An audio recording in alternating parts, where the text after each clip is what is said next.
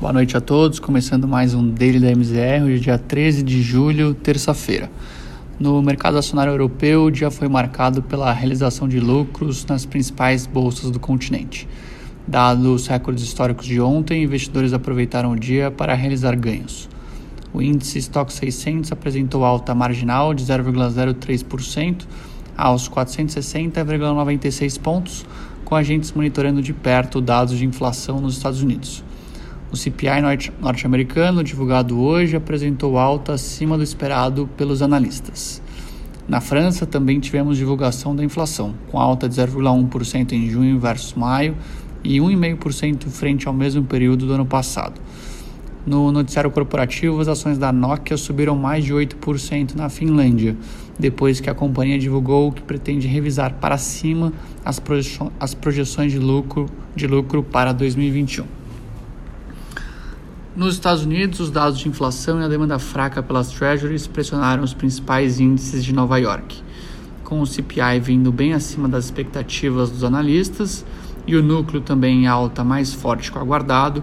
O S&P recuou 0,35% e fechou a terça cotado aos 4.369 pontos.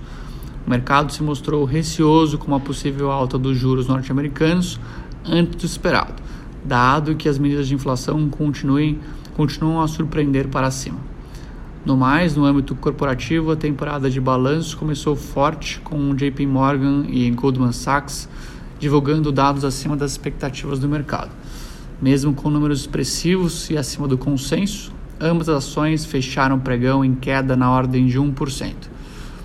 Por fim, Dow Jones registrou baixa de 0,31%, e Nasdaq operou em queda de 0,38% no fechamento do dia.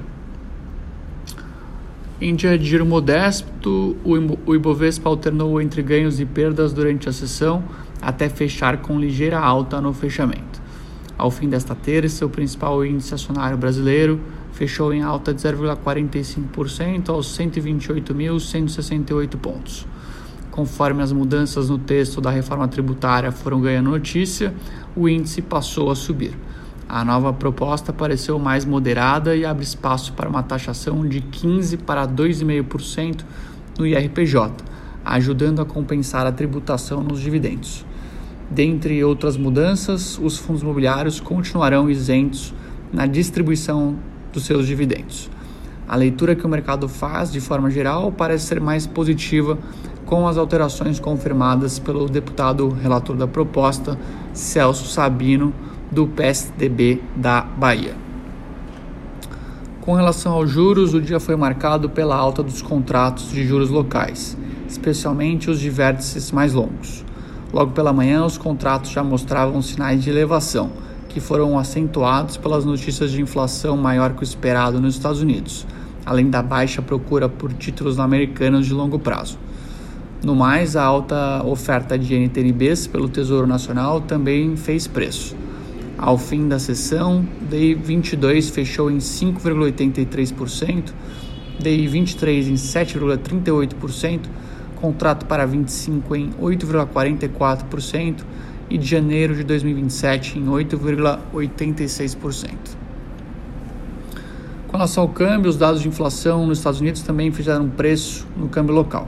A moeda brasileira, que apresentou forte valorização ontem, teve queda marginal hoje versus o dólar norte-americano.